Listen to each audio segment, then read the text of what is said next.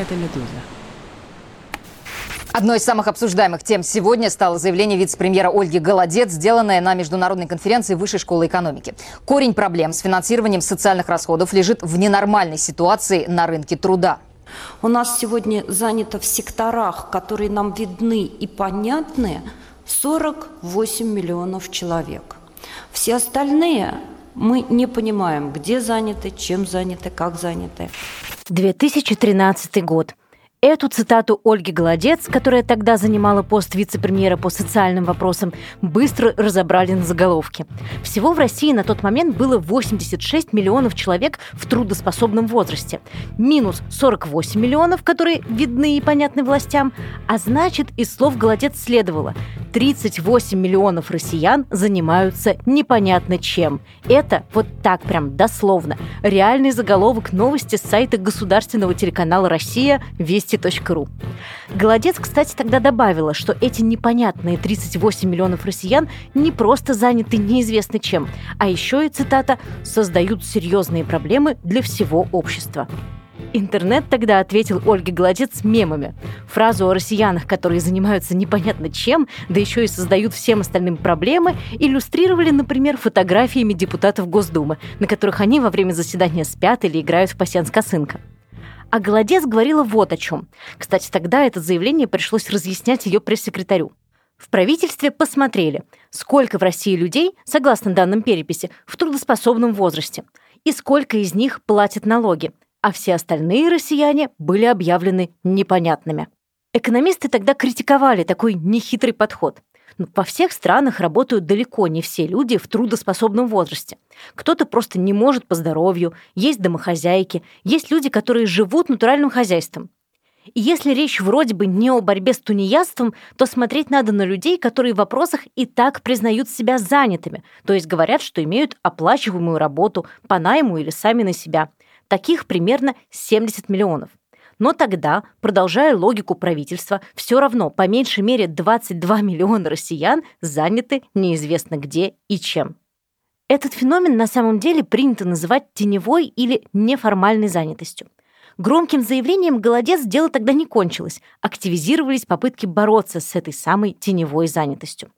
Кстати, именно так много лет спустя появился специальный налоговый режим для самозанятых – но теневая занятость, конечно, и по сей день никуда не делась. А правительство все еще ищет те миллионы россиян, которые заняты непонятно где, чем и как. И еще немного о громких заголовках. В 2022 году теневая занятость резко сократилась, и многие СМИ написали, мол, ну все, рушится даже российская теневая экономика. Это, конечно, не совсем так. Сегодня об этом и поговорим.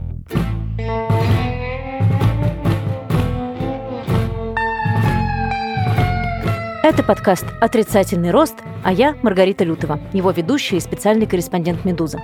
Здесь мы говорим о том, как на самом деле работала и работает российская экономика, ну или то, что от нее осталось.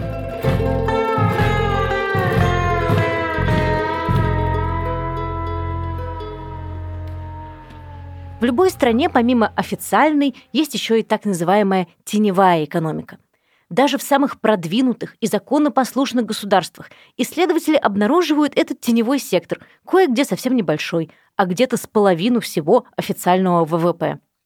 У теневой экономики может быть масса проявлений, от зарплат в конвертах до торговли с рук. Есть очень разные определения и способы ее оценки. Кто-то учитывает только легальную деятельность, которая по каким-то причинам скрыта от государства. Кто-то пытается оценить еще и взяточничество и другие коррупционные практики.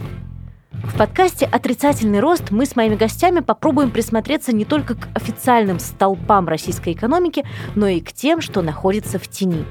У российского теневого сектора тоже много разных аспектов, и в этом выпуске речь пойдет о теневой занятости. Но сначала давайте определимся с терминами. Теневая занятость – это только одно из проявлений теневой экономики. Ее более точное название – неформальная занятость. Слово гостю этого выпуска, одному из лучших российских специалистов по рынку труда. Имя его мы называть не будем. Из-за того, что власти объявили «Медузу» нежелательной, преследование может грозить даже тем, кто дает нам интервью, но не тем, кто нас читает или слушает. Итак, к неформальной занятости.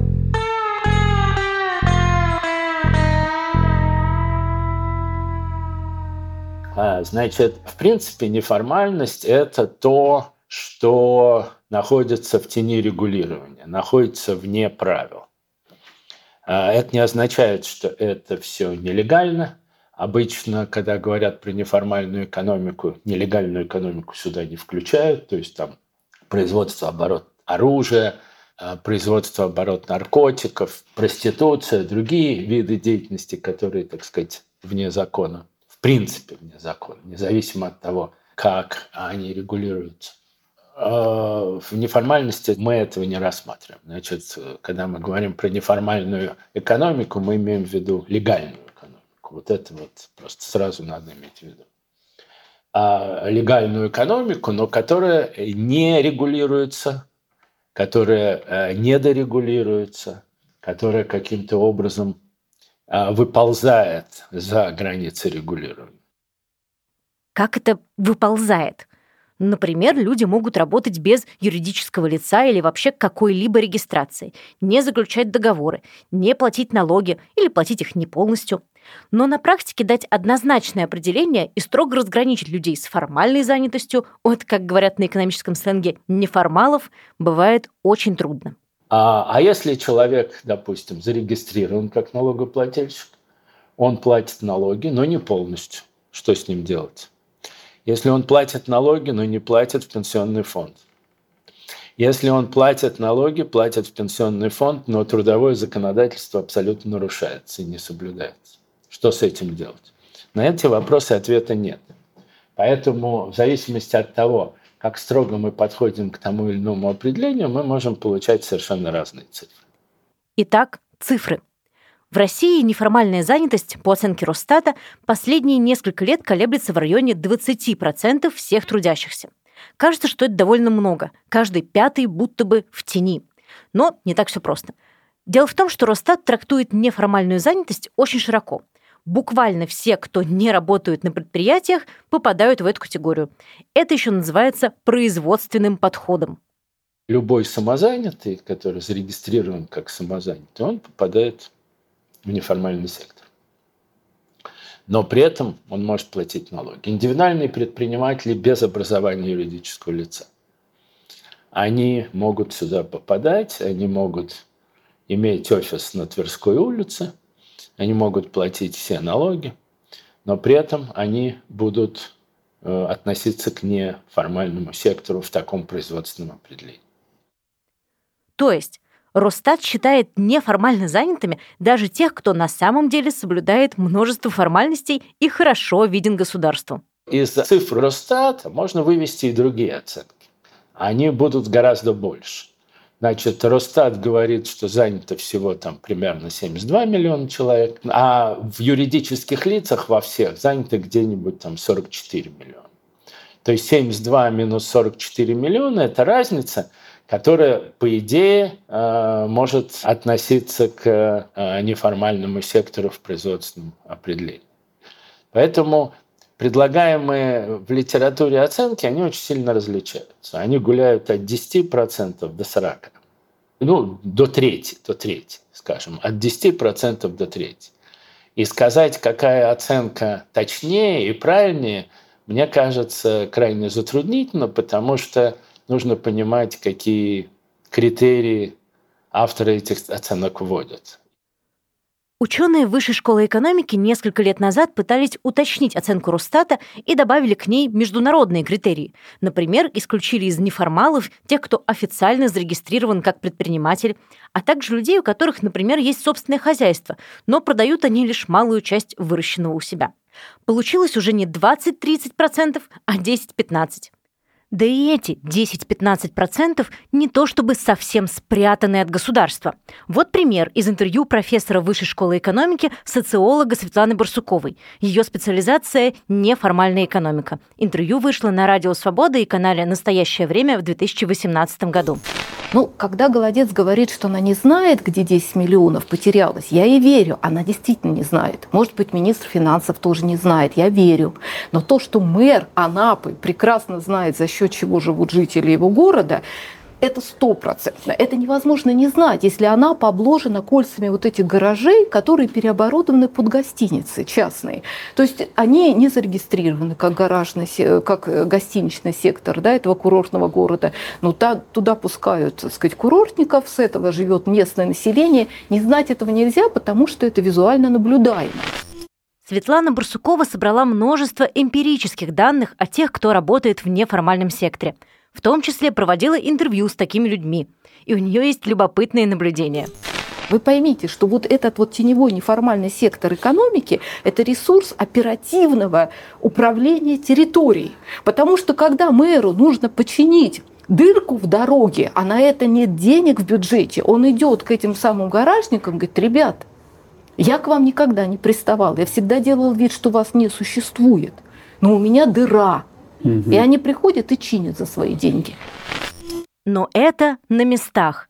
А федеральные власти в России годами пытаются бороться с теневой занятостью. Вот из последнего.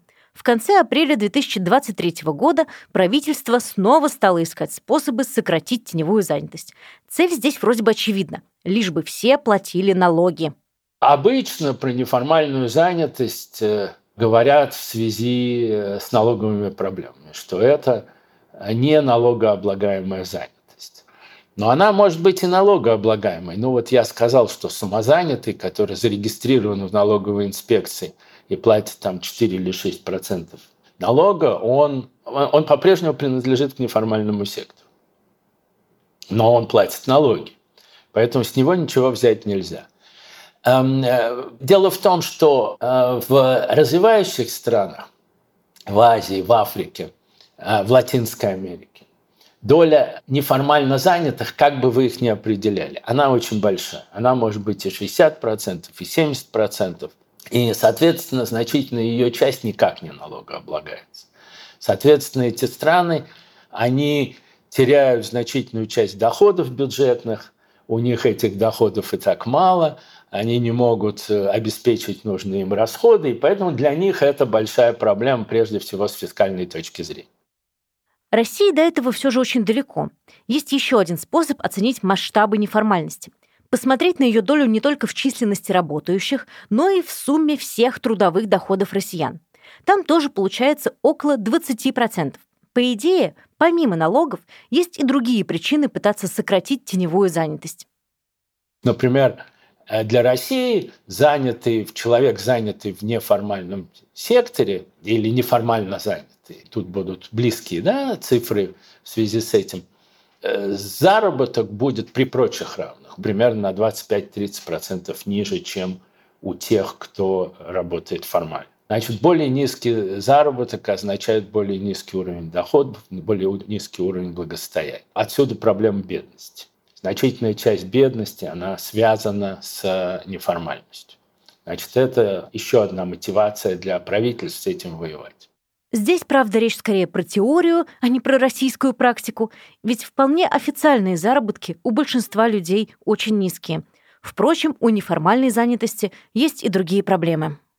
Это низкопроизводительная и очень примитивная занятость.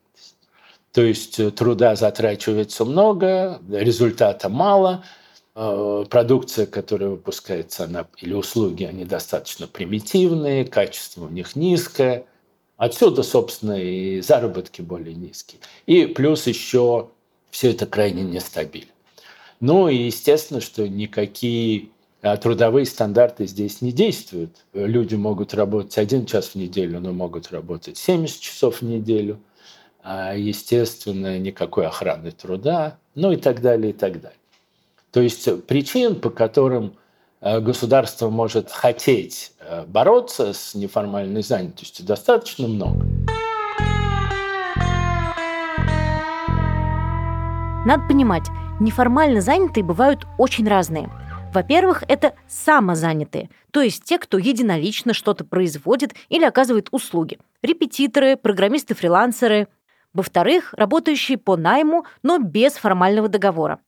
Во многих экономиках с невысоким уровнем жизни преобладают самозанятые, но в России самые многочисленные неформалы – это наемные рабочие, и вот они-то и рискуют оказаться в самых непростых условиях.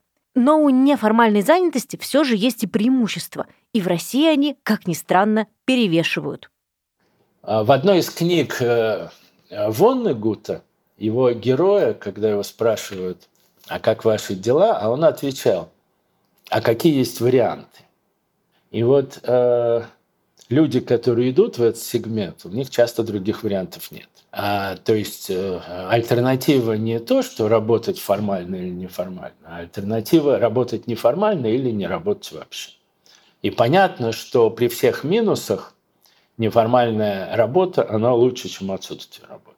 И с точки зрения благосостояния этих людей, и с точки зрения использования и наращивания человеческого капитала, и с точки зрения потребителя, потому что он получает, пусть не очень, не всегда качественные, но, по крайней мере, дешевые доступные услуги, гораздо более широком объеме. То есть в России люди, которые лишились работы, просто идут в неформальный сектор – на более низкие заработки, в условия похуже, но это все равно будет лучше, чем крохотное пособие по безработице, которое еще и не так-то просто получить. Когда у вас пособие очень низкое, то люди, теряющие работу, у них какие опции? Не работать вообще, взять это пособие, которое, собственно, никакого смысла экономического для них не имеет, и поэтому стимулов к этому крайне мало, или пойти что-то делать кто что умеет. Да, ремонтировать, там, ухаживать за больными, а, кого-то куда-то подвести, что-то кому-то починить, кому-то кого-то чему-то там обучить. Ну, зависит от того, кто чего умеет делать. И э, в этом смысле э, низкое пособие по безработице, но всегда было фактором а, поддержки занятости, но за счет вот этого вот самого сегмента. То есть оно фактически это как такой переключатель. Человек потерял работу в формальном секторе, да, значит, ну, э, идет работать в неформальное. И так это работало. Но война и санкции вмешались и здесь. По итогам прошлого года Росстат неожиданно сообщил, что неформальная занятость сократилась, причем до минимума за 11 лет. Из цифр ведомства следовало, за один год 1 миллион 200 тысяч россиян вышли из неформального сектора – как так получилось? Потому что безработицы практически нет. Безработица сошла на нет, а э, спрос на рабочую силу есть, и поэтому вот этот спрос может частично удовлетворяться за счет тех, кто находится вот в этом неформальном сегменте. Вопрос в том, насколько заняты в этом неформальном сегменте. Они по своему образованию, квалификации, навыкам подходят для работы в формальном сегменте – на тех предприятиях, где нужна рабочая сила, это другой вопрос. Но в принципе это резерв, потому что это люди, которые получают более низкую заработную плату, и в принципе они заинтересованы в работе на более высокую оплату. То есть сначала неформальная занятость была своего рода страховкой от реальной безработицы и давала людям возможность прокормить себя.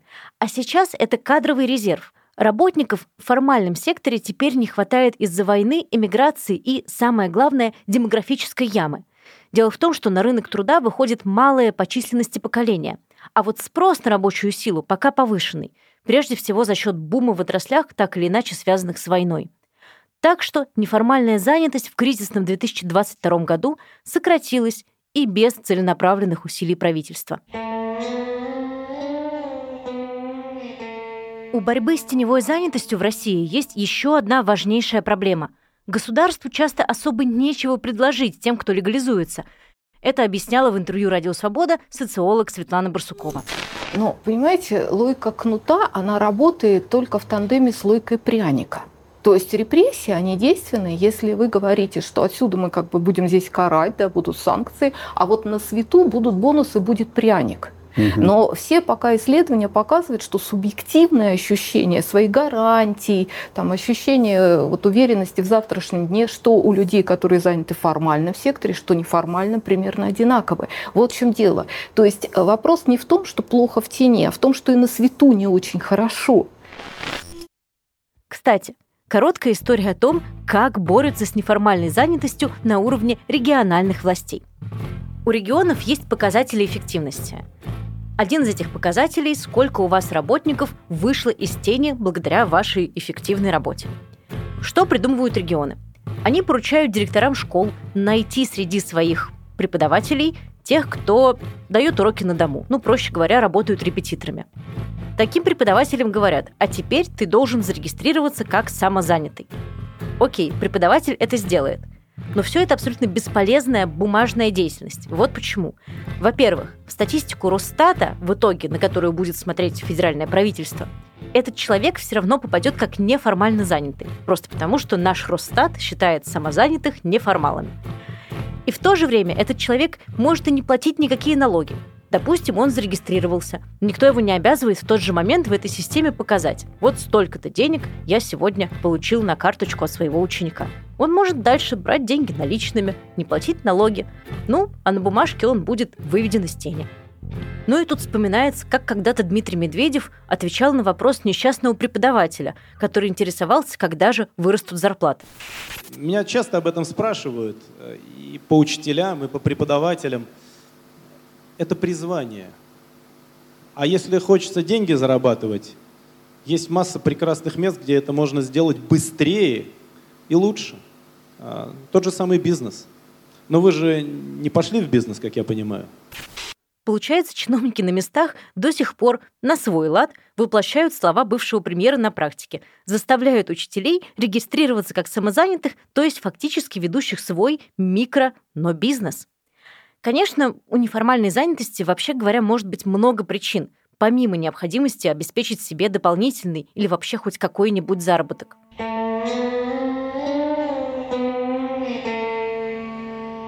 Есть целый ряд факторов, которые лежат на стороне предложения, на стороне спроса, на стороне регулирования. И э, вот, скажем так, три основных группы причин. На стороне предложения – когда я хочу принадлежать сам себе и что-то для себя делать. Мной никто не руководил. А на стороне спроса, когда не хватает формальных рабочих мест. И третье, на стороне регулирования, когда а, все пытаются из-под этого регулирования а, выскочить, потому что оно слишком обременительное, неэффективное и так далее. Понятно, что в самых депрессивных регионах там основная проблема что просто нет спроса. И люди вынуждены сами себе создавать какую-то занятость. Но, собственно, в развивающихся странах именно это является основной причиной. Что формальная экономика, она не в состоянии обеспечить людей работой. Значит, люди создают эту работу сами себе, а в такой вот развитой экономике это может быть либо а, индивидуальное предпринимательство – когда люди именно хотят быть предпринимателями. Либо это может быть попытка уйти из-под избыточного регулирования, там, где это регулирование очень, очень дорогое, очень навязчивое а, и а, ограничивает сильно деятельность. Но в самое сильное регулирование в самых развитых странах, а там как раз доля неформальности маленькая. Вот. Но в развивающих странах, где сильная коррупция, и коррупция в купе с назойливым регулированием, всепоглощающим, это такая гремучая смесь, которая может сильно стимулирует уход в неформальность. И с такой гремучей смесью неформальная занятость в России явно очень надолго.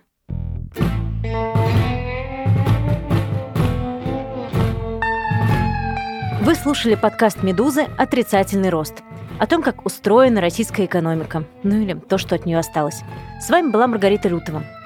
В следующих эпизодах расскажем вам о каких-нибудь больших стройках, валютных резервах и прочем национальном достоянии, даже если оно в тени. Подписывайтесь на нас там, где вы слушаете обычно подкасты. Расскажите о нас своим друзьям, знакомым, ну а тем, кому по-настоящему доверяете, обязательно пришлите ссылку – ну и пишите письма на почту подкаст собака медуза.io.